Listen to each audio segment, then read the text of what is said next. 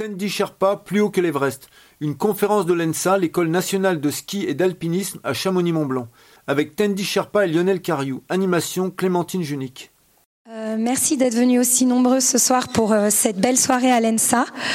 Euh, on est très très très heureux d'accueillir Tandy Sherpa qui vient du Népal et qui nous fait l'honneur de faire un stop à l'ENSA étant donné aussi les relations qui unissent l'ENSA au Népal et on, on les verra par la suite.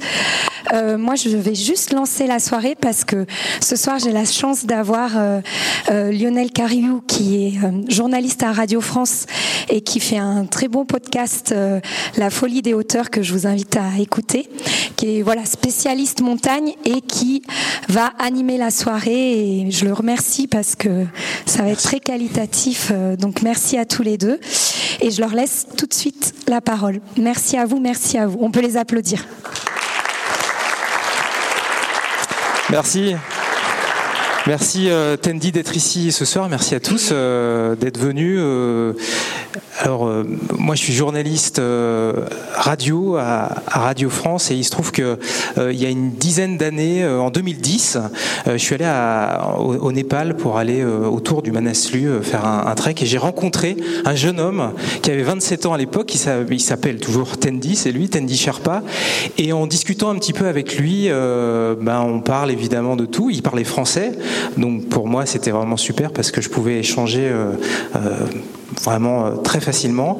Et euh, en discutant avec lui, on parle de l'Everest évidemment.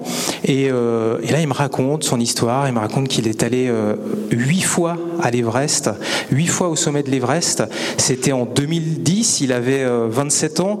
Aujourd'hui, vous voyez, il a un palmarès incroyable. 14 fois l'Everest en tant que en tant que Sherpa, en tant que guide, parce qu'à l'époque, Tendi terminait sa formation de guide de haute montagne. Et aujourd'hui, c'est un guide diplômé avec déjà une belle carrière euh, euh, derrière lui et encore une carrière, on, l'espère, très longue devant lui aussi. Donc euh, bah, j'ai ce souvenir-là de, toi il y a 12 ans et que de chemin parcouru aujourd'hui Tendi et merci d'être là ce soir Tendi. namaste, bonsoir tout le monde.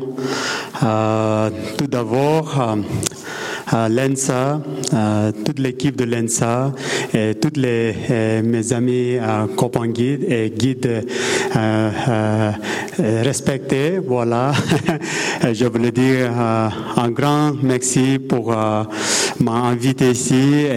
Pour moi, c'est tellement un endroit très spécial comme guide népalais, surtout dans cette salle. Euh, que j'ai entendu parler depuis j'étais presque 20 ans, ou surtout depuis mon première euh, étape de formation guide au Népal, j'ai entendu parler de l'ENSA, de, la, de Chamonix et, et, toutes les aides que nous avons reçues pour notre formation guide au Népal. Donc pour moi, c'est un endroit tellement spécial, avec beaucoup, beaucoup de respect. Et donc, euh, je voudrais vous tout le monde dire bonsoir. Et puis voilà. Je parle un petit peu français, euh, pas très clair, pas très clair. Attention, si vous comprenez pas, bon, euh, vous allez sûrement me demander des questions à la fin. D'abord, peut-être puisque tu, tu évoques la, la question, comment se fait-il que tu parles si bien le français? Tu as une histoire, tu as une connexion avec la Suisse. C'est en Suisse que tu as appris le français. Alors, c'était en 2004 que je suis venu en Suisse pour la première fois. Un ami moi qui s'appelle Armand Doucet, il a, il était à, gardien de, euh, de un caverne euh, au-dessus de Sion euh, dans le Valais qui s'appelle Caverne de Zodan. donc Armand Doucet, aujourd'hui il est comme mon, père de, Suisse. Et donc quand je suis venu à la cabane, donc d'abord c'était mon père qui était venu déjà plusieurs saisons pour travailler à la cabane, mais après c'était moi parce que comme mon père il n'a pas appris beaucoup français, euh, Armand m'a invité. Donc l'idée c'est de vraiment apprendre le français. c'est là que j'ai appris mon français. Euh, donc, je suis venu trois saisons travailler à la cabane. Et donc, euh, pour moi, c'était pas seulement en cabane, c'était tellement à l'école française. Et aussi, euh, c'était la cabane où j'ai eu cette motivation de venir en guide de haute montagne un jour, parce que c'était le seul endroit où j'ai croisé beaucoup de guides de haute montagne avec ses clients. Parce qu'en 2004, c'était mon première ascension de l'Everest. Donc moi, j'ai pensé que je suis devenu un grand guide quand j'ai réussi la première ascension de l'Everest. Mais après, quand j'ai vu, des guides avec ses clients, et après, euh, Ahmad m'a enseigné beaucoup de choses parce que lui-même, il était euh, pas guide haute montagne, mais il a accompagné beaucoup de clients dans les montagnes. Il avait tellement de bons euh, euh expériences sur la boussole, les cartes et tout ça. Donc, j'ai commencé à, à, faire toutes ces choses depuis la cabane. Et donc, depuis là que j'ai commencé cet euh, métier, et puis, euh, donc, j'ai commencé mon formation guide euh, en, en, 2007 et j'ai réussi mon diplôme en 2011. Et donc, après, j'ai réalisé, ah, quand j'ai fait la première semaine de l'Everest, deuxième semaine de l'Everest, troisième semaine de l'Everest, j'étais pas guide, j'étais pas vrai guide. voilà. Et on va, on va revenir effectivement sur toute cette, cette ascension qui, qui va du, porteur jusqu'au guide de, haute montagne. Ton premier Everest, c'était en, en 2004, le, la première fois que tu es allé au sommet. Depuis 14 fois, tu vas d'ailleurs y retourner bientôt euh, au camp de base de, de l'Everest. Euh, L'Everest, qu'est-ce, que cette montagne représente dans ta vie à toi? Pour nous, c'est la plus haute montagne du monde, mais pour toi, euh, ça représente quoi dans ta vie? Euh, Pour moi, euh, c'est, vrai que c'est un, sommet plus haut du monde, mais important, c'est que pour nous, c'est une montagne très sacrée. Pour qui on a beaucoup de respect dans notre corps. Euh, j'ai entendu parler de l'Everest depuis que j'étais euh, tout petite parce que je suis né dans, dans, dans, un village qui est à 2500 mètres et puis c'est tellement isolé. Euh, mais on a aussi une montagne qui s'appelle euh, Tsamlang. C'était pas très loin de Makalo, mais cette vallée, c'est bien caché. Donc j'ai entendu parler de l'Everest depuis que j'étais j'étais tout petite. Et, et évidemment, le, nom de Tenzing Norgay te parle. C'est un héros au Népal, Tenzing Norgay, qui a été le, premier à gravir l'Everest avec, euh, avec euh, Edmond Hillary il y a 70 ans. Pile, ce, ce Sherpa Tenzing Norgay, c'était un modèle pour toi, tu en rêvais quand tu étais enfant? Oui, alors euh, j'ai entendu parler de, son histoire depuis que j'étais tout petite, euh, parce que mon père il faisait des traits comme Sherpa, et puis il m'a raconté beaucoup d'histoires sur l'Everest, sur euh, Hillary et Tenzing, et ça, ça m'a vraiment motivé beaucoup. Et je, je lui demandais même est-ce que je peux devenir comme Tenzing Norgay un jour? Et il a dit il faut attendre parce que j'étais encore tout petite. Et il a dit un jour tu veux, tu devais, si tu es intéressé, tu veux, tu veux devenir. Mais c'est vrai que Aujourd'hui, euh, euh, nous, on est euh, en train de célébrer 70 ans. Les 70 ans de la première ascension, c'était le 29 mai 1953. 53, voilà. Et donc, pour nous, c'est tellement spécial. L'Everest, Tenzing Norgay, Edmund Hillary, pour nous, c'est ouais, vraiment important et on a beaucoup, beaucoup de respect pour eux. Et d'ailleurs, Tendi a incarné à l'écran, alors dans un projet de film qui, hélas, euh, est un peu à l'arrêt, je crois qu'il a été, c'est un film qui s'est arrêté à cause du Covid, mais euh, tu as participé à un film dans lequel tu jouais le personnage de Tenzing Norgay. Oui, alors. Euh, je l'ai lu dans le livre. J'ai en fait euh, eu cette opportunité de participer pour un film euh, sur l'Everest, sur ten, comment dire, Sir Edmund Hillary et puis et Tenzing Norgay. Donc moi j'ai ils ont demandé de représenter comme Tenzing Norgay, donc les deux grands-fils de Sir Edmund Hillary, il a présenté, représenté comme, comme Hillary. Donc on a fait, on a passé 45 jours ensemble dans les vallées de Kumbo, on a fait beaucoup de pratiques. Et il voulait dans les films, il voulait vraiment entrer, comment montrer comment c'est évalué jusqu'à maintenant depuis 1953 et puis qu'est-ce que qu'est-ce que c'est notre philosophie pour la montagne, tout ça. Donc c'était un tellement bel projet, mais à cause de Covid, euh, c'était tout, euh, tout, ça s'est arrêté. arrêté. Le tournage s'est arrêté. Mais, Mais j'ai accompagné euh, ces deux, euh, comment dire, deux grands-fils euh, sur euh, mon Lobotier et puis mon Hamadablam au Népal. Et pour moi, c'était tellement un, un, souvenir inoubliable. Donc, grand honneur. et il y a une, connexion entre Tendi, les Sherpas d'aujourd'hui, les guides d'aujourd'hui et les pionniers de 1953. Et je vous propose de regarder un, petit film parce qu'il y avait Tenzing Norgay au sommet de l'Everest et puis il y avait Sir Edmund Hillary. Et il se trouve que le fils euh, de Sir Edmund Hillary, Peter Hillary, connaît très bien Tendi et il a voulu euh, lui adresser un petit message ce soir. Delighted to write the forward to this book uh, about Tendi. Tendi's an amazing man, a very congenial individual, and a great mountaineer who's become a professional mountain guide. But there's a whole backstory to it. not only his backstory of coming from very humble, remote circumstances, training as a monk, and then working his way up through the trekking business and eventually into mountaineering. It's what he represented. And it's a whole new generation of Sherpas and Nepali climbers who back in my father's day, back in 1953 when Dad made the first ascent of Everest with his climbing partner Tenzing Norgay, where the majority of these high altitude porters had very few skills. They were strong and enthusiastic, but they hadn't done a, a, a highfalutin uh, European guides course, and they hadn't had those opportunities. They didn't have those skills. And that's the difference we see now. Now, with someone like Tendi, you've got someone who's a fully qualified mountain guide, a real professional, able to take people safely up these great mountains, the 8,000 meter peaks of the Himalaya, and turn it into a profession. Alpinism is an important part of tourism um, here in the European Alps, but also it's a developing area in the Himalayas. And that's what we see. We see a growing group of Nepalese climbers becoming professional guides with all of the resources and skills necessary to extend this area of tourism beyond just trekking but into the mountains as well.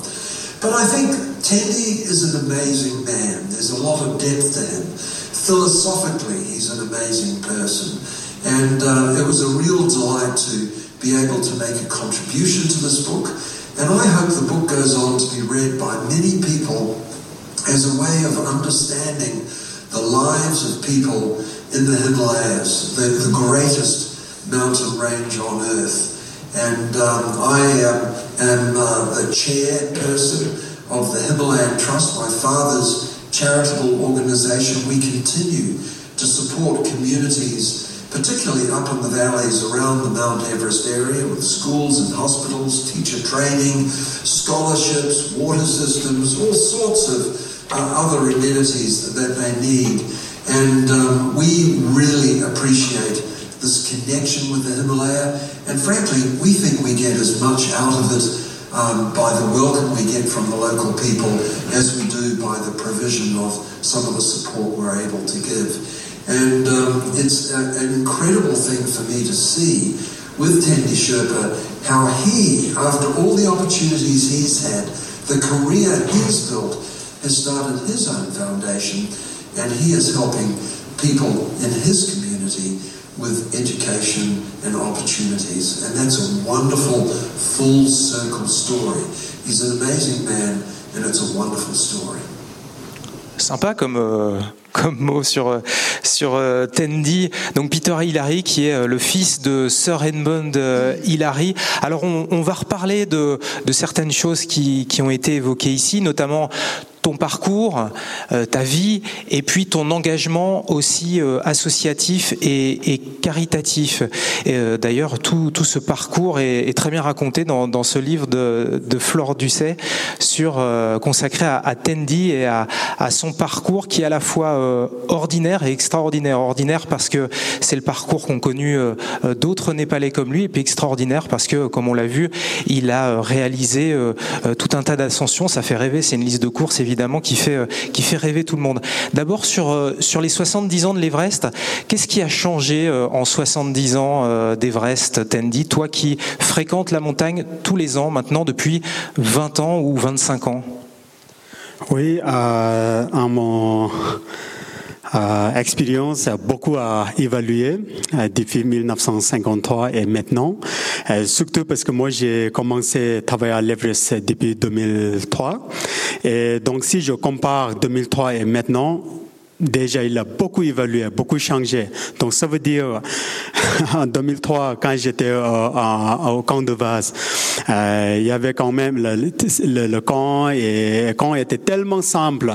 Maintenant, euh, il est devenu un peu grande ville. Euh, des fois, vraiment, on a l'impression que si c'est une ville en montagne, Il y a combien de personnes au camp de base euh, saison normale? alors moi, je pense qu'il y aura environ 1000, euh, une mille personnes au camp de base. Et donc euh, maintenant, qu'est-ce que c'était changé, c'est que plus en plus des, des gens, ils ont plus de support, plus de luxe, confort, et va- va- aussi, je pense, la men- mentalité des, des alpinistes ont un peu changé aussi. Euh, mais ils aiment la montagne et c'est pour ça plus en plus beaucoup de monde qui viennent. Des fois, les, les, les gens qui sont à pas à- pas la compétence, ils ont aussi euh, participé euh, sur cette grande montagne et des fois ça pose euh, ça pose aussi des problèmes en, altitude. Donc euh, beaucoup beaucoup beaucoup a changé. Là, qu'est-ce qu'on voit? C'est euh, le ressaut Hillary. Donc c'est la dernière difficulté, c'est ça, de, de, Oui. de l'arrêt sud-est?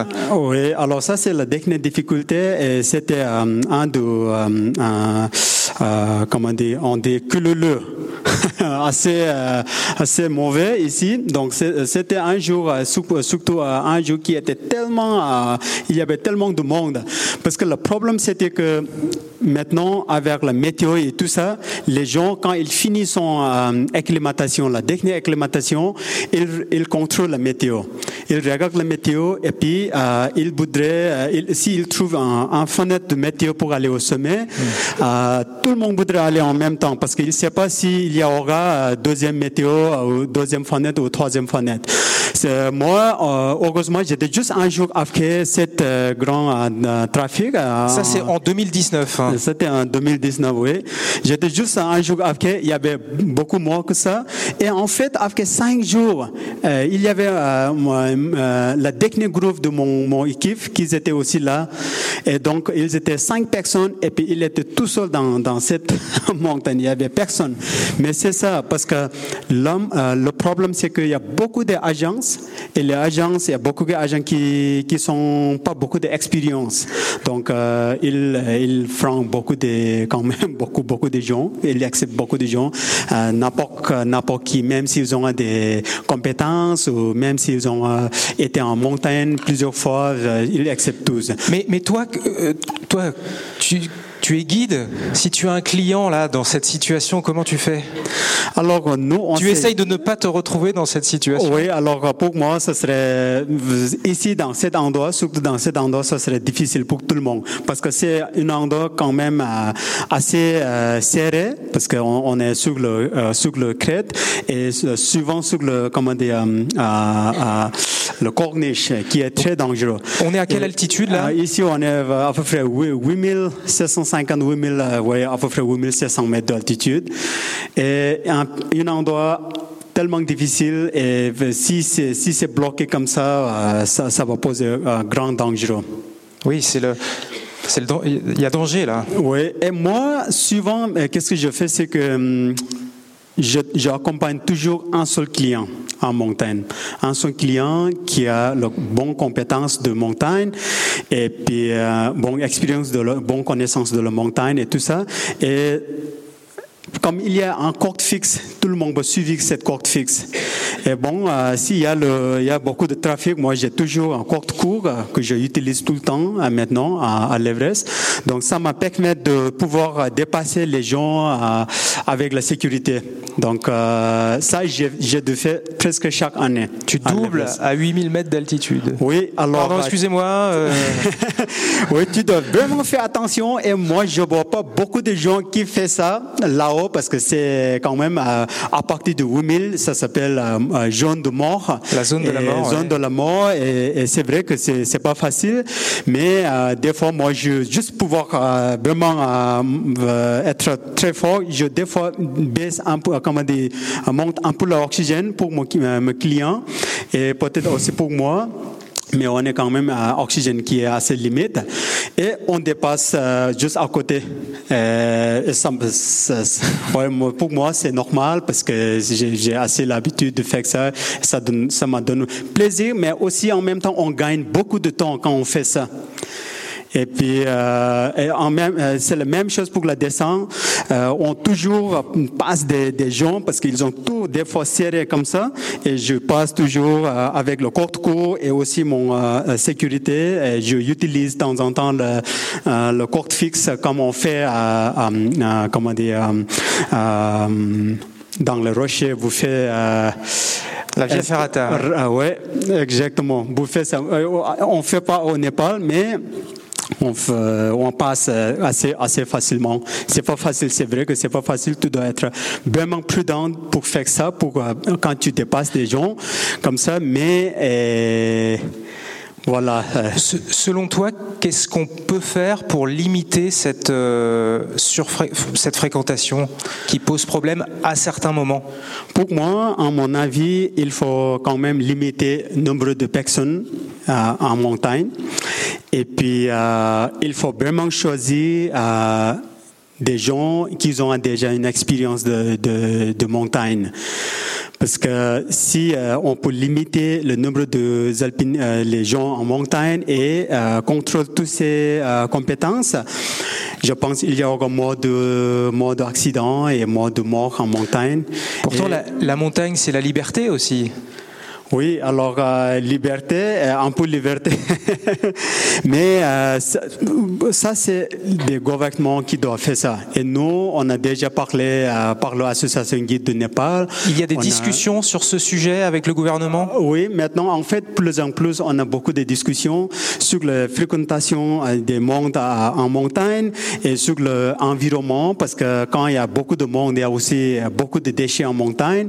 Euh, on a vraiment discuté sur ça euh, pendant il y a euh, déjà 3-4 ans maintenant, et on, est, on va continuer à discuter sur ça. Et puis, je pense qu'un jour, bientôt, on va trouver une solution et le gouvernement va coopérer aussi, et il va nous écouter, et puis euh, voilà, il, il faut suivre.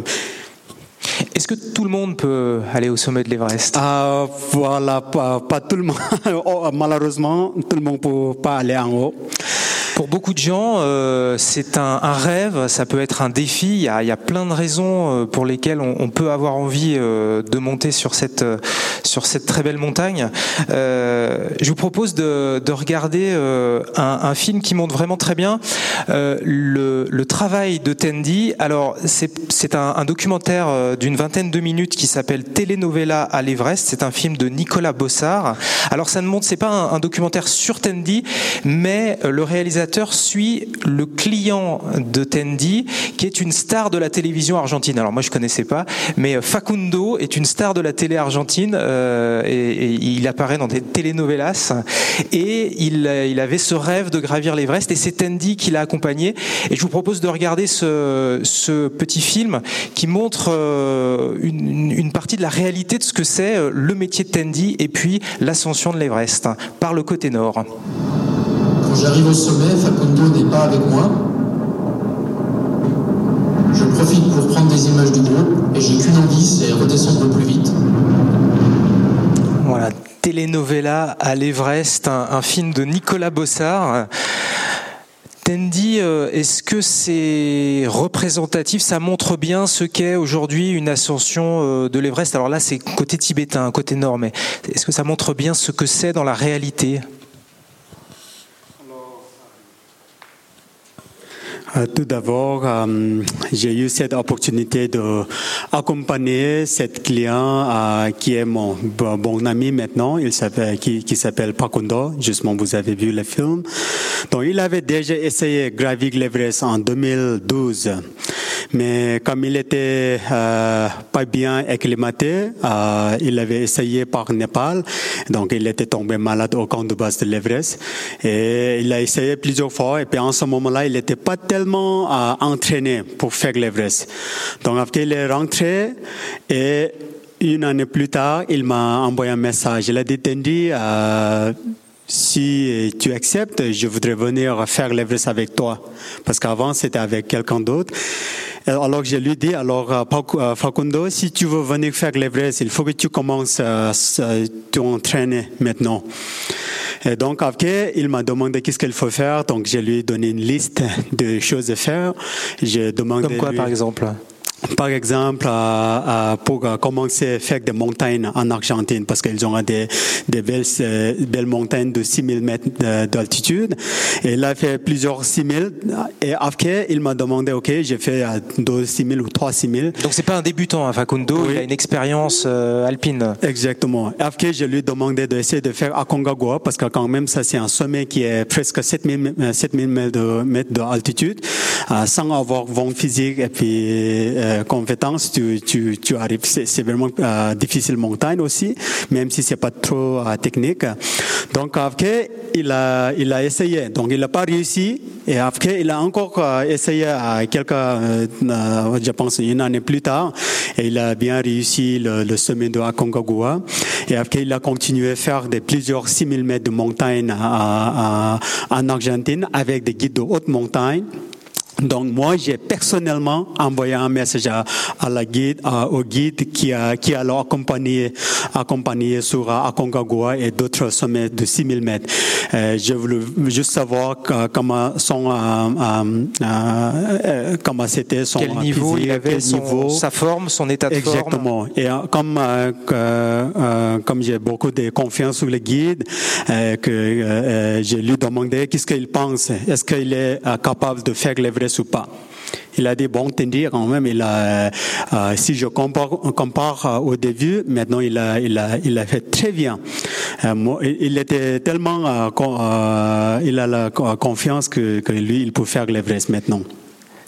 Je lui demandais de faire un 8000 si c'est possible, mais comme il était aussi tellement euh, occupé avec Ouais. ses, ses métiers et tout ça, euh, après euh, j'ai donc j'ai dû accepter parce que comme guide aussi m'a dit que comme il a fait déjà à Concagua qui est proche de 7000 mètres, après il est venu, on a commencé notre expédition à l'Everest. Euh, bon, juste pour- être sûr, comme il était déjà tombé malade dans son première expédition à l'Everest, j'ai demandé, j'ai pris, comment dire, j'ai demandé à une médecin un qui certificat travaillait, médical. oui, un certificat médical de montagne, et puis elle était le chef de médecin au camp de base de la Aconcagua.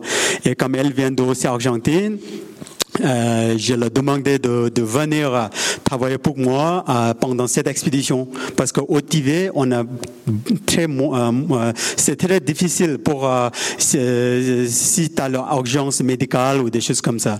Donc c'est pour ça que j'ai invité je l'ai invité donc elle a elle a accepté de venir travailler. Donc c'était très bien parce que tous les jours elle faisait des contrôles importants pour chaque client. Donc comme j'ai neuf clients dans cette expédition même si j'étais euh, guide privé pour Facundo, je dois aussi surveiller et regarder tous les autres clients. Et puis les autres clients, il y a- il avait plusieurs qui a déjà fait euh, un sommet euh, qui s'appelle Choyu. Euh, donc il avait aussi une expérience de 8000 déjà avant qu'il était venu. Donc le reste c'était beaucoup. Moi j'avais beaucoup de confiance sur les Tu autres. t'étais renseigné sur ce client en particulier et sur ses capacités à aller jusqu'au sommet. ou en tout cas, Exactement. oui. en Et puis bon, essayer le sommet. Oui, et en même temps, j'ai demandé à Nicolas, mon ami de Suisse, il était un, un caméraman pendant cette expédition. Et puis, même s'il n'est pas guide de haute montagne, il avait tellement beaucoup d'expérience de montagne. Donc, il avait fait aussi toutes les chaînes de Great Hima- de Himalaya. Il a traversé tout seul. Donc, il avait une compétence tellement très bien. C'est pour ça il a, il a monté, il a porté son bouteille d'oxygène lui-même. Et puis aussi, en même temps, il a pris les photos. Donc, en montant, euh, c'est vrai que moi, je suis avec Facundo et puis on monte lentement. Chaque étape, c'était le contrôle. J'ai dû contrôler comment il va et puis son énergie, c'était tellement très très bon. Il m'a dit, Tendi, je monte, je monte lentement, mais je sens très bien. J'ai pas de problème. Je, je... Et toujours quand il parle, j'ai tellement voulu euh, euh, écouter s'il y a quelque chose qui a changé quand il parle. Et puis, Est-ce qu'on le voit ça, un client qui euh, qui va pas bien Est-ce que quels sont les signes que toi tu décèles comme ça euh, sur les clients? Alors, euh, c'est déjà pendant l'acclimatation, je, je, je sais euh, comment ils sont, s'ils ils sont, ils sont prêts pour aller au sommet ou pas, parce qu'on passe presque 35-40 jours en montagne juste pour s'entraîner et s'en- Habituer le, s'acclimater. le corps. Et s'habituer à, à l'altitude. Donc, euh, tous les jours, c'est un contrôle pendant l'acclimatation. Et quand on finit l'acclimatation, on revient au camp de base. Et C'est encore, le- c'est tous les jours le contrôle, juste pour regarder comment ils sentent. Et euh, euh, après, on fait la dernière décision euh, avant d'aller au sommet, s'ils ont la capa- capacité de, de faire, s'ils peuvent faire ça. Et le jour du sommet, comment tu sais jusqu'où tu peux aller? Alors, euh, comme euh, le- les clients sont toujours accompagnés avec euh, avec moi, bon, lui, il était tout le temps avec moi. J'ai tout le temps regardé son pied et puis parlé avec lui. Donc, la communication, c'était tellement important. Donc, tout le temps, même si c'était un peu difficile avec le max et tout ça, euh, on a dû utiliser le doigt euh, pour pour euh, communiquer et des fois même on l'avait.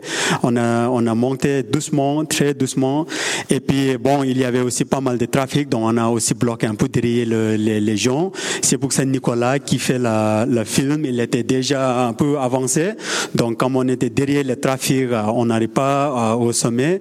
Donc euh, finalement, parce que l'idée c'est de vraiment arriver au sommet avant midi. Donc on est arrivé au sommet vers 11 heures le, matin. Et puis il faisait tellement bien. Moi, j'ai dit déjà au camp de base, si je vois que quelque chose qui est pas bien, avant que c'est trop tard, je vais faire la décision de redescendre. Et donc tout le monde a accepté ça. Et puis euh, donc quand on était là, à chaque fois c'était c'était bien. On était trois guides pour les, les tous les clients. Oh quatre guides en fait, quatre guides pour euh, pour euh, sept clients. Donc, euh, tout le monde a, a juste continué lentement. Donc, on était un peu derrière, euh, Pakondo et moi, mais on a aussi réussi le sommet. Et puis, comme on a vu sur la vidéo, il avait tellement une bonne énergie et bonne motivation, bonne tête, tout ça, c'était très bien. Et aussi, en même temps, on avait pris euh, le, les, les, comment dire, euh, euh, plusieurs bouteilles d'oxygène pour l'urgence si on a besoin de plus, avec le masque, et nourriture et tout ça. Et on est arrivé au camp 3 à 8300 mètres euh, avant qu'il était, il était noir. En descendant, il y avait encore euh, beaucoup de gens qui étaient en train de monter en haut. Donc, euh, on était juste, mais euh, le lendemain, on doit euh, arrêter aussi à camp, à d'eau, le lendemain, mais dit- il voulait rester à d'eau. J'ai dit, on ne va pas rester ici parce que le météo, euh, ça changé. Et avec le réseau, de- réseau d'Internet, je peux même recevoir la météo euh, à, à haute altitude. Donc, c'était très, très bien. J'ai reçu météo euh, depuis mon ami euh, en Argentine. Et donc, il a dit que il va, il va, le, le météo, ça va changer. Donc, j'ai dû descendre jusqu'au camp avancé. Donc, et ça s'est bien passé. Toi, est-ce qu'il t'est arrivé de, de renoncer, de faire demi-tour sur l'Everest ou sur une autre montagne? Alors j'ai eu plusieurs fois pour de renoncer. Euh, Déjà en 2021, j'étais en train d'accompagner un groupe sur l'Everest. On a monté jusqu'au camp, euh, 4 qui s'appelle Col Sud. Quand on est arrivé là, euh, il faisait tellement mauvais. Il y a eu euh, plus que 65 euh, 5 km de vent par heure. Et euh, on a entendu jusqu'à minuit, donc c'était c'était pas bien du tout. J'ai communiqué au camp de base si le le le, euh, le vent il va la il va il va changer, mais il a dit non il va il va pas changer, il va monter un peu plus. Donc j'ai dit ok euh, limite c'est minuit si on part pas depuis quand, euh, quand 4 euh, euh, minuit, on est on, on est obligé d'arrêter. Donc on a attendu jusqu'à minuit, ça ça va pas changer. Le le vent il était tellement violent et après j'ai dit même si c'était une décision difficile, c'est la, tu vois, c'est la montagne qui a décidé. Donc j'ai dit alors on va redescendre. Donc tu ne garantis pas 100% de réussite. Alors ça c'est jamais, on peut jamais garantir euh, le sommet, jamais. Donc euh, pourtant il y a une concurrence entre les agences euh, pour avoir le maximum de réussite, c'est vrai aussi. Oui, alors euh, des fois les gens ils font beaucoup de risques tellement de risques et puis euh, pour moi ça c'est quelque chose que je j'aime pas pratiquer ou j'aime pas faire. Donc toi, tu, le renoncement, ça fait partie aussi euh, de, bah, de ce que tu peux faire en, montagne? Oui, alors euh, c'est vrai que maintenant, avec le changement de météo, changement climatique et tout ça en Himalaya, c'est plus en plus c'est une grande pression pour nous les guides. Mais euh, je pense que c'est pas c'est pas tellement difficile non plus pour faire la décision. Pour pour euh, pour choisir quelle est la, quelle est la bonne décision. Donc la nature, il, il nous répond tout de suite. Qu'est-ce que c'est la réponse Et on écoute la montagne et on respecte ça. On dit OK, on va, on va redescendre. C'est pas le moment pour nous aujourd'hui. Et on va, si la, si la montagne, la montagne, elle nous permet de, de revenir en haut, on va revenir dans quelques jours. Mais quand les conditions sont mieux et on redescend en bas, dès que possible au d'eau d'abord et puis de base. Donc en 2000, euh, euh, 2021, j'ai, j'ai pas réussi. Et euh, aussi, euh, c'était sur Manasulu, euh, juste, euh, juste l'année passée, au, au mois de septembre 2022. Moi, j'étais euh, groupe leader et aussi euh, j'étais comme guide pour les, les, les groupes. On a fini notre euh, acclimatation en, montagne, euh, donc c'était, on était tout prêt. On est en, au camp de base euh, pour pouvoir aller au sommet dans quelques jours. On a contrôlé météo parce que l'idée c'est que euh, tu, tu, finis d'abord, tu, tu, finis l'acclimatation. Ça, c'est l'important partie de, de, de, monter. Et après l'acclimatation, on, on contrôle la météo pour aller au sommet si c'est si c'est bon ou pas. Et donc, euh, la météo, c'était, c'était tout le temps très mauvais. Il a, il a eu beaucoup de neige en montagne, donc euh, il y a plus de risques d'avalanche euh, sur le pente en haut, entre camp 2 et camp, euh, camp 3 et camp 4. Et, et puis c'est, là où on va exposer dans le jaune avalanche, parce que comme on est en altitude, on va aussi monter très lente. Et puis comme il y avait aussi beaucoup de monde, j'ai pas, j'ai, j'étais Cette année, pas il y avait beaucoup de monde au Manaslu, au camp de base du Manaslu, Oui. énormément de monde. Il y avait beaucoup de monde, donc euh, il n'y avait pas du tout de, euh, de, de comment des fenêtres euh, météo pour aller au sommet. Moi, j'ai entendu, j'ai vu beaucoup de gens qui, qui étaient en train de monter vers, et puis je demandais il va où, et puis ils disaient bon, nous allons au sommet. euh, Et moi, j'ai dit ah, avec cette météo, ça n'est pas bon de continuer ou de monter dans cette condition. Donc, on a doit attendre. Normalement, on devait attendre au camp de base pour trois jours maximum avant d'aller au sommet, mais on a doit attendre euh, huit jours au camp de base. Et comme la météo, il jamais changé, à la fin, euh, j'ai encore regardé la météo, il, il annonçait beaucoup de neige. Et j'ai dit, OK, c'est fini. On rentre à la maison. On, on- on rentre à la maison parce qu'il n'y a pas de, il y a pas de fenêtre. Est-ce que, les, est-ce que les, les clients comprennent ça alors, Comment on explique euh, Alors, on a parlé, justifie c'est- oui, on a parlé de ça. euh, Qu'est-ce qu'on fait C'est qu'en montagne, c'est, c'est un travail avec tout le monde. On travaille avec les, euh, clients, euh, entre les guides. D'abord, on discute, on regarde le- la météo et, puis on, on échange avec les, les- notre client. On dit, OK, euh, c'est, c'est, euh, la météo est comme ça et comme ça. Et, euh, mais plus, beaucoup de, de fois, tout le monde a la- rêve d'aller en haut, au sommet. Et oui, c'est beaucoup, c'est un investissement en temps, Oui. en argent. Et moi, j'ai dit aux clients, alors euh, à la fin, quand j'ai renoncé, j'ai dit, on ne va pas aller au sommet parce qu'il est tellement dangereux dans cette condition. En fait, euh, euh, il m'a demandé qu'est-ce que vous allez, qu'est-ce que tu vas faire maintenant? Euh, j'ai dit, on va arrêter, on va aller à la maison. Ça, c'est la seule option qu'on a maintenant.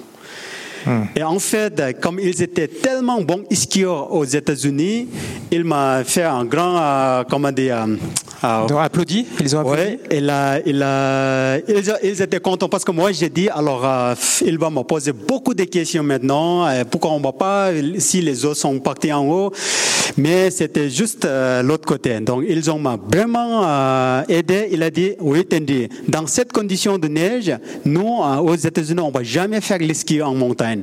Donc c'est t'as as bien fait de décider et rentrer. Et donc c'était tellement tellement très très bien. Tout le monde a coopéré bien. On est rentré à Kathmandu. Dès qu'on est arrivé à Kathmandu, on a, entendu beaucoup d'avalanches, plusieurs qui a, qui a été tués dans les avalanches, beaucoup de sauvetage en montagne, en, en altitude, la hélicoptère qui est allé à, à 7000 mètres pour chercher quelqu'un. euh, pour, euh, pour, euh, pour, la, pour le secours. Ils ont dû passer une nuit euh, vers 6000, euh, 6000, euh, 500 mètres d'altitude, une nuit dans les, dans les montagnes.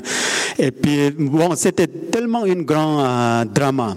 Donc, euh, bon, euh, heureusement, euh, euh, ils ont, euh, l'hélicoptère, il a, il a pu voler le lendemain matin, mais c'était tellement dangereux.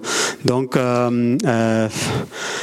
c'est pour ça, des fois, on doit vraiment écouter la montagne. Moi, j'ai beaucoup de respect à la montagne et je voudrais toujours écouter la montagne parce que pour nous, sommet, c'est tellement quelque chose qui est très important. Mais l'important, c'est de vraiment pouvoir rentrer à la maison, chez ta famille, euh, euh, sans, sans problème. Et pour moi, dans ma vie, c'est le seul plus grand sommet du monde que la montagne.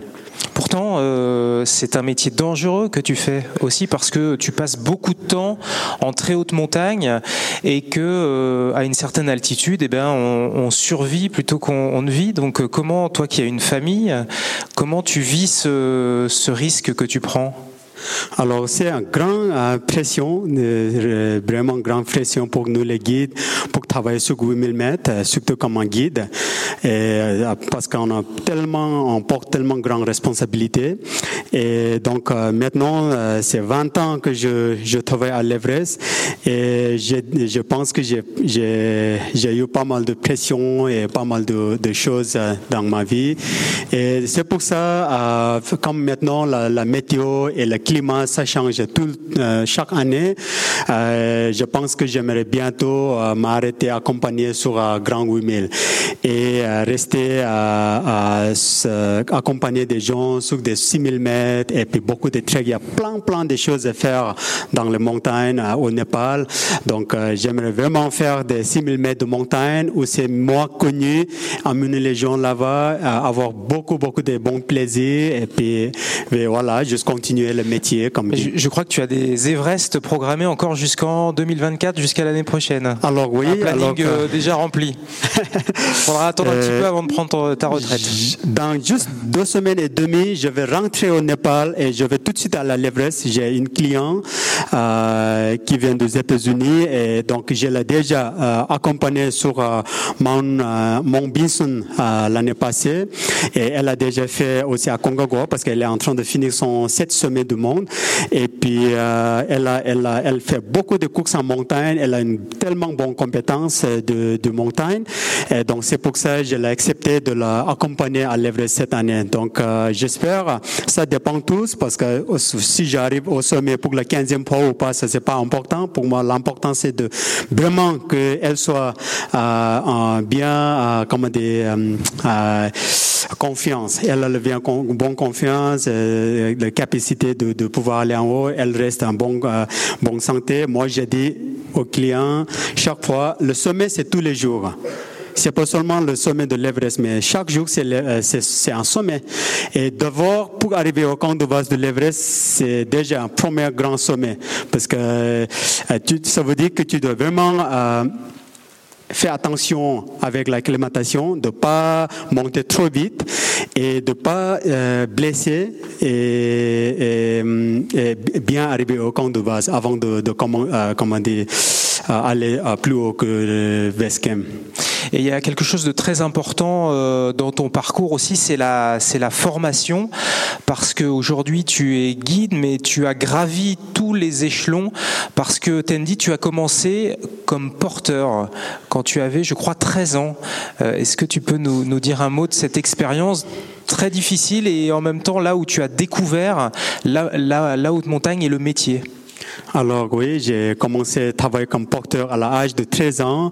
Donc mon premier trekking, euh, c'était autour des Annapurna. Euh, en ce moment-là, le trekking, on devait commencer depuis tout en bas et puis on devait euh, finir le trail à Pokhara. Donc c'était le 25 jours de trail. J'ai porté 43 kilos pour la première fois à l'âge de 13 ans. À 13 ans. Et tous les jours, 8 heures à, à 12 heures, 13 heures par jour. C'était un métier euh, parce que je pensais que ça peut être peut-être c'est tellement facile cet métier. Comme mon père, il m'a raconté beaucoup de d'histoires sur le trekking. Et C'est pour ça que j'ai commencé à faire porteur à l'âge de 13 ans. Euh, C'était difficile, donc j'ai dû traverser un, un col qui s'appelle Torang Pass qui était à 5416 mètres d'altitude. Euh, C'était tellement difficile et puis en plus euh, j'avais pas un bon soulier, donc j'ai j'ai juste, oui. bon chaussures. J'ai juste euh, un paire de sandales euh, que j'ai- mis et j'ai acheté pour la première fois dans ma vie. Parce que moi, comme je viens de mon village, pendant euh, euh, quand j'étais petit dans le village, j'ai jamais jamais mis un paire de chaussures ou, sandales parce que j'ai pensé que ça n'existait pas du tout. Et euh, d'abord, moi, je suis allé à l'école à, à l'âge de 5 ans. J'ai dû marcher deux jours pour arriver à l'école et rester deux ans à l'école. C'était pas, c'était pas bien du tout, euh, parce que j'ai dû rester chez les habitants et euh, comme j'avais, Tu étais hébergé, pas- tu n'étais pas hébergé dans ta famille, mais chez, Oui, chez chez des les gens habitants. euh, du village. Oui, donc comme je payais pas pour loger chez, eux, j'ai dû à l'échange, j'ai dû travailler. Donc j'ai dû aller dans les forêts pour chercher les bois, les herbes, travailler avec les animaux et tout ça. Et aller à l'école, c'était très court. Donc, Donc j'ai pour- trouvé. Pour toi, le métier de porteur, c'était une, euh, une façon de, de, de, de travailler aussi euh, à cet âge-là? Oui, alors euh, très jeune, 13 ans. quand j'ai rentré à la maison, euh, j'ai quelques années à- à- dans un monastère comme moine, j'ai euh, pratiqué méditation et tout ça. Et après, j'ai dit je vais pas faire ça parce que mon rêve c'est encore plus grand. Donc je vais devenir euh, un porteur. Et en fait, au Népal, le métier de porteur, c'est le euh, porteur, c'est la première étape euh, de, de, de, de notre métier pour devenir guide un jour. Et pour moi, c'était tellement euh, la, chaque euh, trekking, chaque euh, montagne que j'ai fait, c'était la leçon pour apprendre. Ensuite, tu es devenu Sherpa d'altitude, donc euh, tu as accompagné euh, des expéditions euh, commerciales, notamment sur euh, sur l'Everest. Là, c'est un échelon supplémentaire encore. On, on travaille plus haut, mais tu portais aussi des, des charges énormes. Oui, euh, Lionel, euh, euh, quand j'ai commencé à travailler à l'Everest en 2003, moi j'ai eu cette opportunité de participer pour une, expédition pour nettoyer l'Everest.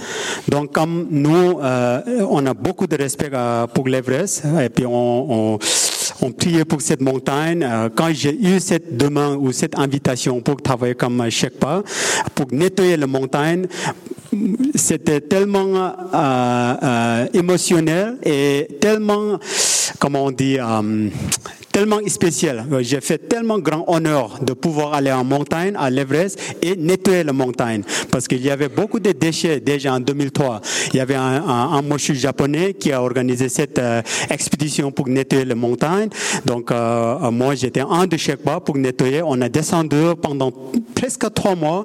On a descendu à peu près d'eau, euh, 2,5 tonnes de, de, de déchets de la montagne.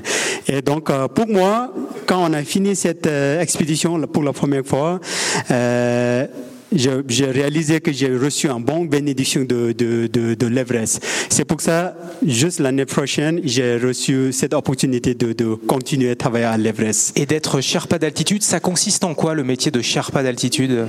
Oui, alors métier de Sherpa en altitude, c'est que c'est vrai que tellement difficile. C'est un métier tellement difficile, tellement dangereux parce qu'on est beaucoup euh, exposé dans les dans les montagnes. On doit porter des matériels chaque jour en altitude. Et, euh, parce que ça c'est euh, ça c'est le seul moyen pour les Sherpas pour gagner un peu d'argent, pour aider sa femme, sa, ses familles. Et, là, tu on aime aussi beaucoup ce métier. On aime beaucoup aussi, mais on travaille aussi tellement dur parce que en altitude, plus qu'on porte les charges, plus on gagne les comment on dit bonus euh, une sorte bonus, de oui, bonus en montagne. C'est pour ça, une fois, j'ai, j'ai, de porter 74 kilos depuis 8000 mètres d'altitude jusqu'à 6300 mètres d'altitude ah, en le Suisse. Donc 74 kilos. 74, 74 kilos, de, de sur le dos. Sur le dos. C'était, c'était la première fois et la, la dernière fois que j'ai fait ça. Euh, j'ai jamais fait ça parce que j'ai pensé que c'était à 8000 mètres d'altitude. Oui, à col depuis col sud. J'ai pas j'ai pas anticipé que c'était si lourd, euh, si, si lourd. J'ai juste fait comme ça parce que je ne peux pas, laisser. Tu t'es pas dit que c'était plus lourd que toi? Oui, c'était plus lourd parce que j'étais seulement 64 euh, kilos en ce moment-là. Et je pensais que c'est à peu près 50 kilos euh, de, de, de, poids. Mais quand je suis arrivé au camp j'ai dit, mais il faut que je, je regarde une fois combien ça pèse parce que j'ai senti tellement très lourd. Et j'ai regardé, c'était 74 kilos. Et voilà, j'ai dit, OK, ah, ça c'est... mais sinon, tout le temps, quand j'ai travaillé comme chef d'altitude, j'ai porté tout le temps entre 30 kilos et 50 kilos, des fois 45 kilos, des choses comme ça. C'est un métier très très dur et évidemment euh, le métier de guide pour toi, c'est un aboutissement dans cette euh, dans cette carrière. Oui, alors euh, quand euh, bon quand j'ai travaillé comme chef, c'était autre chose. J'ai porté tout le temps, donc mon mon priorité c'est de vraiment amener des matériels en altitude. Mais quand j'ai j'ai fini mon formation guide en 2011, après tout de suite j'ai commencé à accompagner des clients. Donc la la comment des responsabilités a tout changé. J'ai porté beaucoup moins lourd de charges sur le dos, mais beaucoup de charges dans les têtes. Eh Et, euh, des fois c'était pareil. Et ça, c'est euh, intéressant parce que euh, Tendi fait partie de la première ou l'une des premières promotions de guides népalais qui ont été formés au Népal sur place. Euh, il y avait déjà avant des guides népalais, mais qui étaient formés dans d'autres euh, dans d'autres pays. Et euh, c'est une formation donc qui avait lieu sur place grâce notamment au partenariat avec l'ENSA. si vous pouvez monter sur sur l'estrade Manuel Brissot, qui est le directeur. bonjour Manuel. Bonsoir, directeur de l'ENSEM. Donc l'ENSEM, c'est la structure qui chapeaute l'ENSA, c'est ça? Ouais, c'est ça. L'ENSEM, ça a été créé en 2010 administrativement. Mais bon, ça n'a pas effacé l'ENSA, ça n'a pas effacé le Centre national de ski nordique de Prémanon. C'est juste que ça regroupe les deux structures ce qui est plutôt bien parce que ça nous permet vraiment. Euh, déjà, l'ENSA était unique hein, dans le monde euh, de réunir le ski et le et l'alpinisme en école nationale. Et là, avec la moyenne montagne et l'AMM, le ski nordique, voilà, ça nous donne une, une, complémentarité qui est excellente, quoi. Et l'ENSA a accompagné donc euh, les Népalais sur sur ce chemin de la formation? Oui, alors l'ENSA, euh, qui a été créé euh, en 43, en 45, en 46, ça, dépend quel, quel statut on regarde vraiment, et c'est relativement concomitant avec ce qu'on a, a vu, hein, ou avec des, des premières ascensions de l'Everest en 53 des ascensions aussi avec des, expéditions françaises sous l'ENSA dans les années 50. Donc il y a eu, cette mobilisation de l'État et moi je trouve ça assez impressionnant que, bientôt 80 ans après l'école continue à fonctionner. Donc ça, c'est vraiment une bonne chose. Et la mission, euh, une des missions premières, c'est les, diplômes français, les, les, quatre diplômes français de la filière montagne. plus le vol libre depuis depuis 15 ans. Et c'est aussi effectivement un travail à l'international sur un certain nombre, bien sûr, de pays où il y a des, massifs montagneux. Et il y a eu des, vraiment des importantes collaborations. Il y, a, encore une école de guide à Lhasa qui fonctionne bien.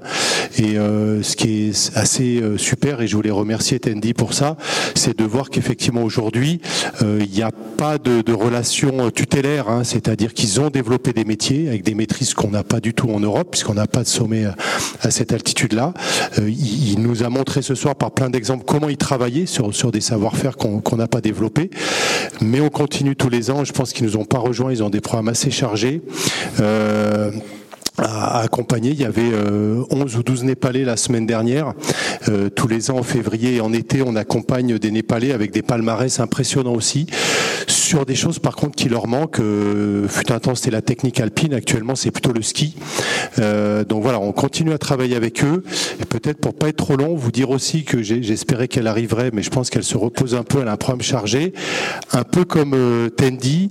On a quelqu'un qui s'appelle Zoré, qui est une jeune iranienne, donc qui, est partie de son pays, qui, qui s'est quand même exposée, qui a été arrêtée cet automne dans les manifestations, bon, et qui est en train de boucler son parcours de guide auprès du standard international porté par l'UAGM, comme l'a fait Tandy il y a quelques années. Et quelque part, pour moi, c'est une histoire qui se perpétue, parce qu'aujourd'hui, c'est très bien de voir des gens comme Tandy qui s'approprient leur destin, le, destin de ce métier dans leur pays. Et là, maintenant, on change de genre. On a une femme dans un pays où actuellement, c'est pas facile de l'être, dans un pays qui est très montagneux aussi. Et on espère bien que dans, dans 10 ans, on accueillera euh, Zoré à nouveau, qui viendra nous, montrer aussi des images de ce qu'elle fait.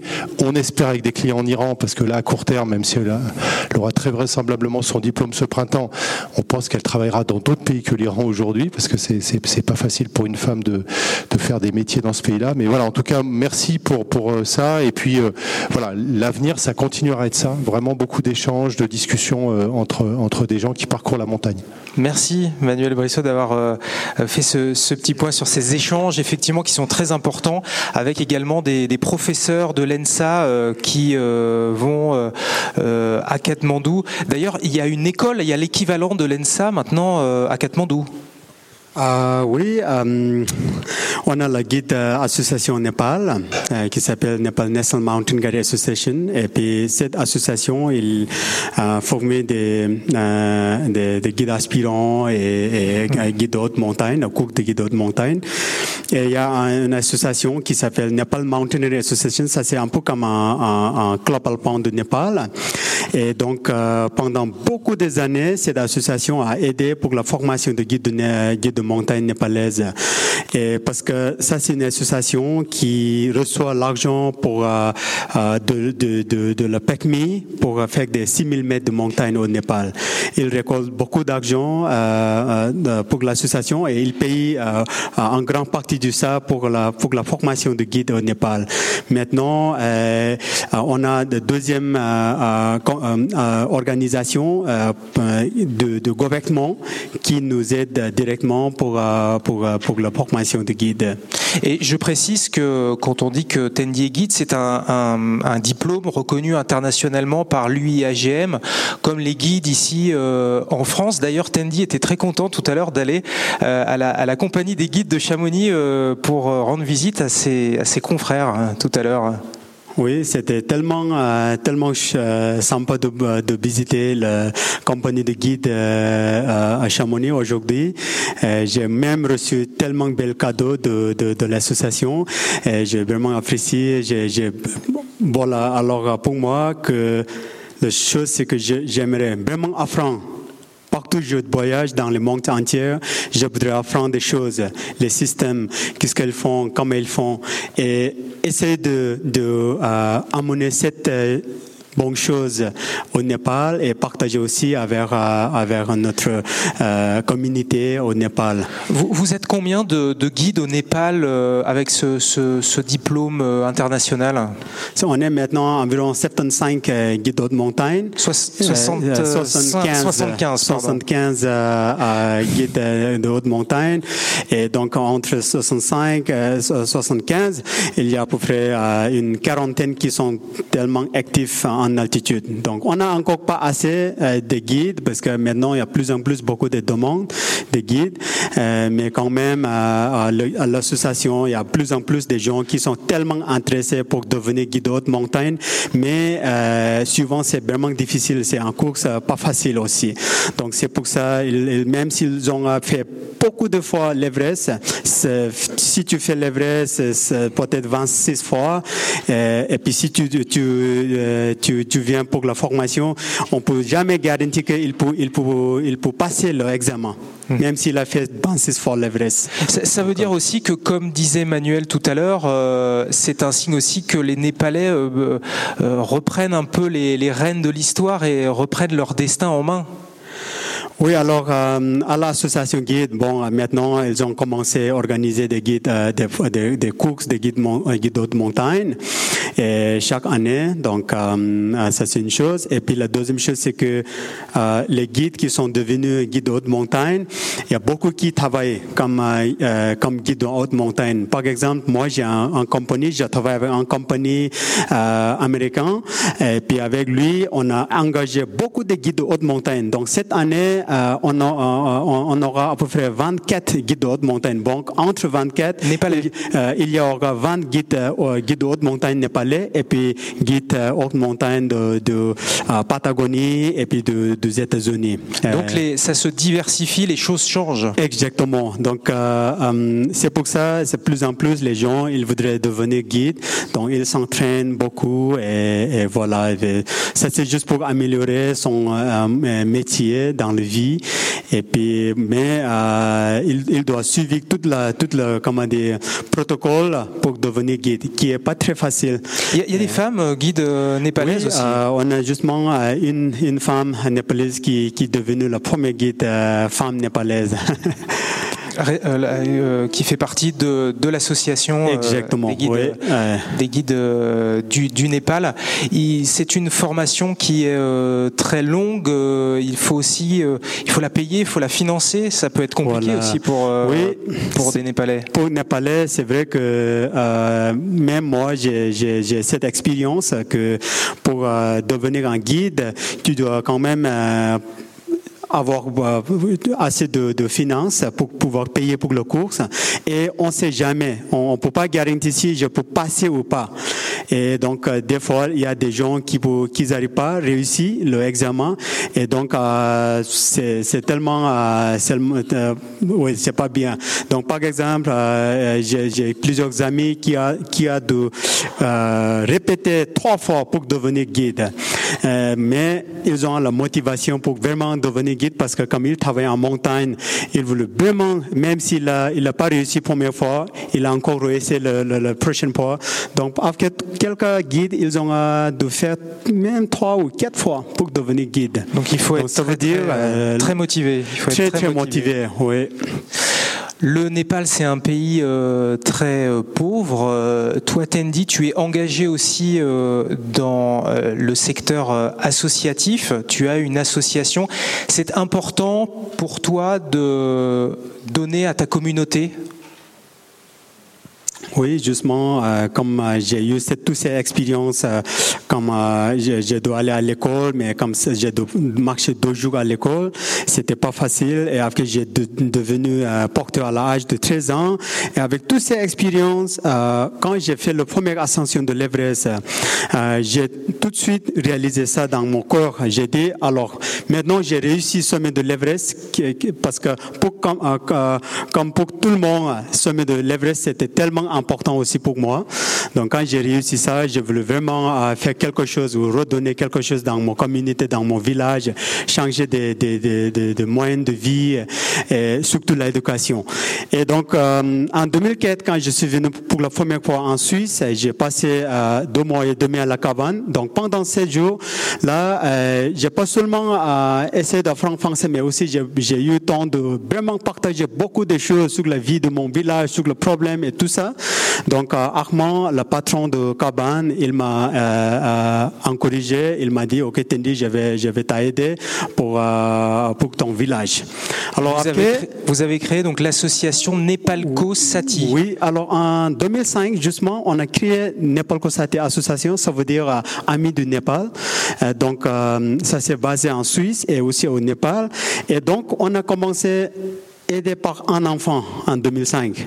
Maintenant, on a réussi à aider à peu près une soixantaine des enfants et il y a plusieurs enfants qui sont devenus infirmières, il y a plusieurs qui sont devenus euh, policiers, il y a plusieurs qui sont devenus instructeurs pour l'école.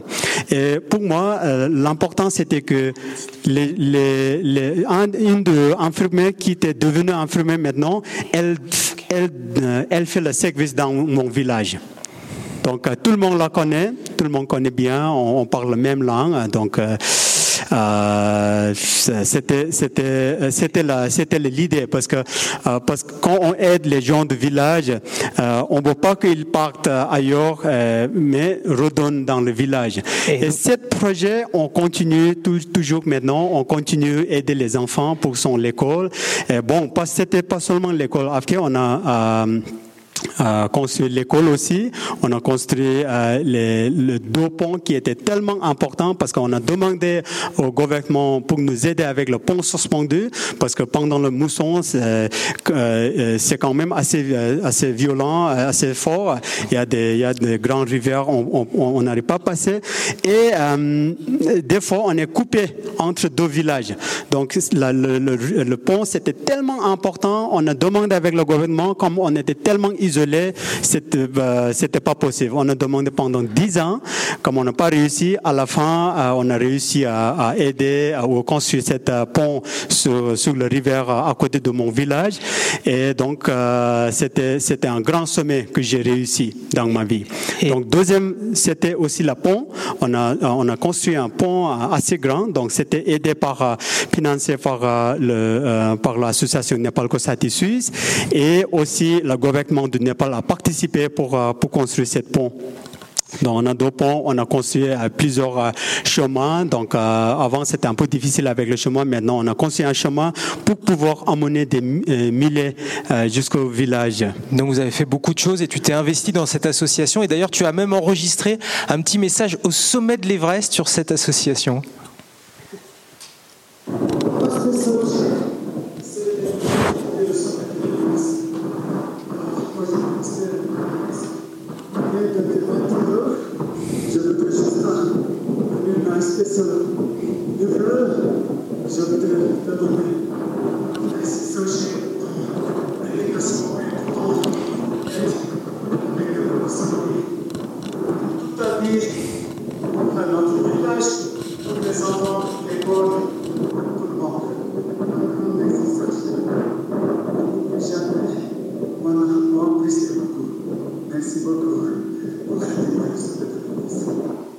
Et euh, Armand, c'est le papa de Flore qui est ici et qui a écrit le livre euh, sur euh, sur Tendi.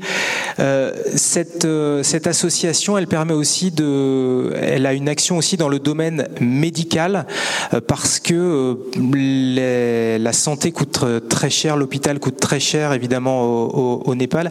Et vous avez aidé notamment cette petite fille qui a eu un problème, je crois, à l'œil, qui a eu, je crois, un papillon qui a déposé une larve dans l'œil. Elle a eu une maladie très très grave. Elle a failli euh, euh, mourir et elle a été sauvée euh, grâce à l'association parce que vous avez pu débloquer des fonds pour qu'elle puisse aller en urgence à, l'hôpital.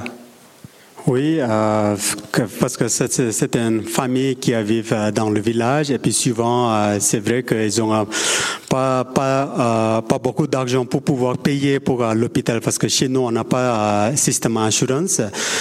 si on doit aller à dans un hôpital, on doit payer tous de la poche. Donc, euh, quand même pour les gens qui vivent dans le village, c'est assez difficile. Donc, grâce à, au fonds de Nepal Kosati Association, euh, elle a, euh, on a réussi à la, la, la monnaie à Kathmandu et puis, et puis aider pour son, son l'hôpital. Et donc, voilà, oui, c'était c'était ça. Et puis euh, et donc vous avez elle donc elle a elle a pu euh, être euh, être soignée euh, grâce grâce à ça grâce à ça. Exactement. malheureusement, elle a perdu un œil, donc c'est tellement tellement triste. Mais, elle est elle est vivante, c'est important. Alors si vous souhaitez aider cette association Népal Kosati, vous pouvez faire un, un don ici au cours de cette soirée.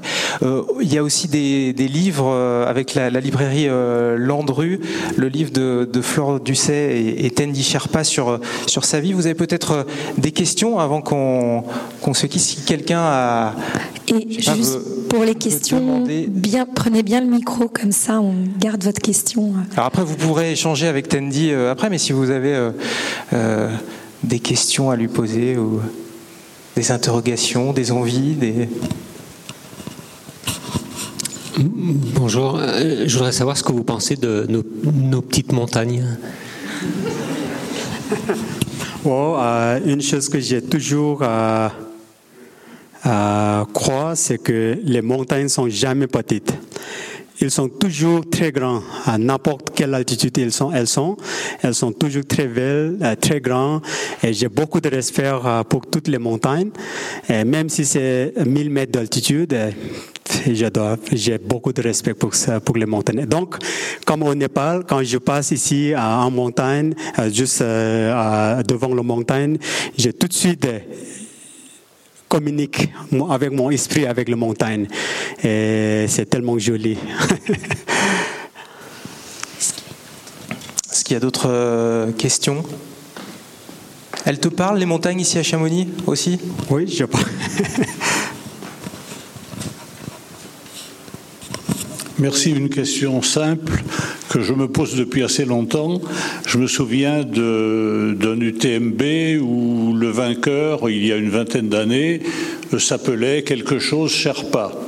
Alors, quelle est la part de, de, votre nom Sherpa et de votre métier? Est-ce que vous adoptez ce, ce, nom en raison de votre activité ou est-ce que Sherpa est un nom euh, répandu comme Dupont euh, chez nous? Je crois que c'était Dawa Sherpa, le, trailer, hein, qui est suisse euh, aussi.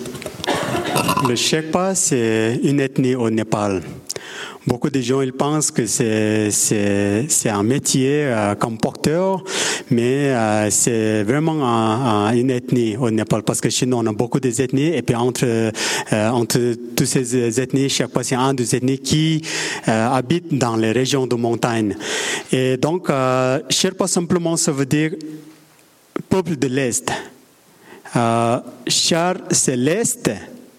Et peuple, euh, char. Et pas, c'est le peuple. Donc ça veut dire parce qu'environ 600 ans avant, les Sherpas sont euh, venus depuis Tibet et euh, immigrés dans les régions de montagne, surtout dans les vallées de Kumbo. donc c'est pour ça nous on l'appelle Sherpa. Et donc euh, aujourd'hui encore notre euh, notre comment dire euh, la communauté aux ethnies chaque fois ils ont pas beaucoup. Ils ont pas grande majorité. Mais ceux qui sont euh, ceux qui restent dans les montagnes, il y a, a une majorité, ils travaillent dans les montagnes comme, comme métier de guide ou le patron de l'agence euh, ou de guide de trekking ou même porteur. Mais il y a aussi beaucoup de chefs maintenant euh, qui devenus euh, euh, le businessman ou qui fait, fait un peu de politique aussi et d'autres choses. Euh, le médecin, le scientist, ingénieur, et plein, plein de, plein de d'autres euh, professions. Donc c'est pas seulement seulement des porteurs ou guides de montagne. Donc voilà, c'est une ethnie au Népal. Merci. Est-ce qu'il y a peut-être une dernière question? Moi, j'avais une question pour toi, euh, peut-être, Tandy. Ici, euh, maintenant, d'avoir un bon client pour les guides euh, français, c'est d'aller sur des courses techniquement dures, plus que des fois sur un sommet prestigieux. Par exemple, le Mont Blanc n'est pas le sommet ultime à faire avec un client bien que ça reste un beau sommet. Est-ce que euh, cette mentalité, elle, pourrait aller euh, au Népal de tenter plutôt des voies euh, dures sur, vos montagnes avec des clients? Bon, peut-être personnellement d'abord. Est-ce que c'est quelque chose qui te parle ou on en est encore à monter un client en haut d'un sommet par la voie normale, la voie la plus facile? Alors, euh, si j'ai compris euh, votre question, euh, c'est vrai que entraînement, c'est important pour tous les clients, de vraiment suivre en, en course, peut-être faire quelques montagnes avec des guides, apprendre des choses, choses sur la montagne, c'est tellement important parce que j'ai vu pas mal de, de personnes à l'Everest qui n'ont jamais mis crampons dans sa vie. Et il dit okay, comment il faut mettre cette, cette truc. Il ne sait pas même comment, il, comment on dit, euh, comment, comment il doit appeler pour le, pour le crampon. Donc ça, ça, je pense, c'est tellement dommage parce que euh, quand tu sais pas le, comment utiliser les, les, les, matériels de montagne, quand tu sais pas le code et tout ça, tu ne vas pas aussi profiter des montagnes tu n'as pas la confiance. Donc c'est pour ça, c'est vraiment important de, de euh, aller euh, faire des cours euh, en montagne et apprendre des choses. Et puis hum, parce que plus tu es, euh, tu sais sur la montagne, plus tu vas aussi profiter de la montagne. Mais alors, c'était pas ma question vraiment. Mais par ta réponse, que... tu nous donnes un élément de réponse. Est-ce que ça se fait au Népal d'emmener des clients, toi en tant que guide, sur autre chose qu'une, ce qu'on appelle ici une voie normale, c'est la voie classique d'une montagne, ou pas du tout encore? Non. Alors euh, ça, euh, me, alors ça c'est juste. Euh, bon, il euh, faut faire des voies différentes tu dois vraiment avoir une compétence, expérience aussi. Pas seulement des guides, mais aussi les clients doivent, doivent avoir une expérience ils ont, ont, s'ils ont déjà fait un bois assez difficile, ça c'est, vraiment bien. Mais nous, c'est vrai que les guides, ils aiment beaucoup accompagner clients sur les bois assez difficiles, assez nouveaux, pas toujours sur le bois normal. Parce que bois normal au Népal, dans les Himalayas, sont euh, souvent tout fixés par le corde fixe. Et euh, moi, j'ai, fait plusieurs fois euh, mon Laboche, qui est assez connu au Népal. Et donc, euh, cette sous-montagne, je souvent amène clients sur courte cours parce que là, je peux pratiquer mon métier aussi. Pour nous, c'est un, vieux normal de pouvoir euh, essayer de, de, rester un peu loin de la courte fixe et puis, euh, tu vois, mais c'est vrai que euh, ça, on doit vraiment avoir de bonnes confiance et tout ça pour faire ça. Euh, mais plus en plus, les guides, ils aimeraient faire ça. Par exemple, il y a un sommet qui s'appelle Hamadablam. Il est, il est 6800 mètres d'altitude, assez technique. Euh, euh, en, en, Himalaya parce que c'est pas seulement euh, technique, mais c'est aussi en grande altitude. Donc c'est pour ça, c'est souvent c'est un peu difficile montagne. Mais j'ai des, des, guides qui sont commencé à accompagner des clients sur cette montagne sans avoir corde fixe. Donc c'est quelque chose qui est un peu nouvelle culture euh, pour les autres alpinistes. Les, les autres pas par exemple, qui sont jamais été en, l'école montagne, ils ne savent pas du tout qu'est-ce qu'on est en train de faire. Ils disent oh là là, tu fais tu fais des trucs très dangereux. Ils pensent que c'est très dangereux mais quand même, pour les guides, il sait, il sait qu'est-ce qu'il est en train de faire. Donc voilà, euh, en futur, je pense plus en plus, euh, euh, on peut avoir des, on peut faire des sommets dans les vallées assez pas trop connus, mais pour vraiment pratiquer notre technique et tout ça. Merci, c'était ma question. C'est parfait. Ok. Merci Tandy. Du coup, euh, je souhaite vraiment remercier euh, Lionel, Tandy et Flore euh, qui sont là pour cette soirée ce soir. Ils ont beaucoup travaillé en collaboration avec moi. Du coup, je vous remercie beaucoup. Je pense qu'on peut les applaudir.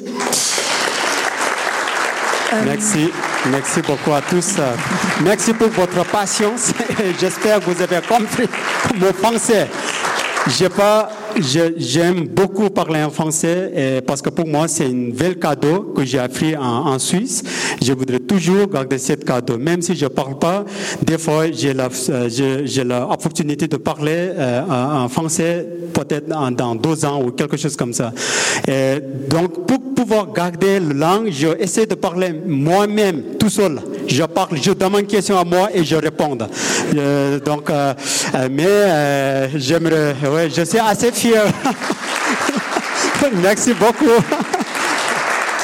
Et pour ceux qui voudraient euh, explorer un peu plus euh, la vie de Tandy et toutes ces incroyables aventures, euh, il y a la librairie Landru qui vend son ouvrage, il peut vous le dédicacer. Si vous voulez suivre les prochaines soirées de l'ENSA, vous pouvez me laisser votre mail, je vous envoie que ça, donc il y en a une à deux par mois. Et je vous souhaite une bonne soirée à tous. Merci beaucoup d'être venus. Il y a l'association Nepalco Sati aussi avec sa, représentante Flore. Et je crois qu'il y a des membres de l'association qui sont là. Merci à vous.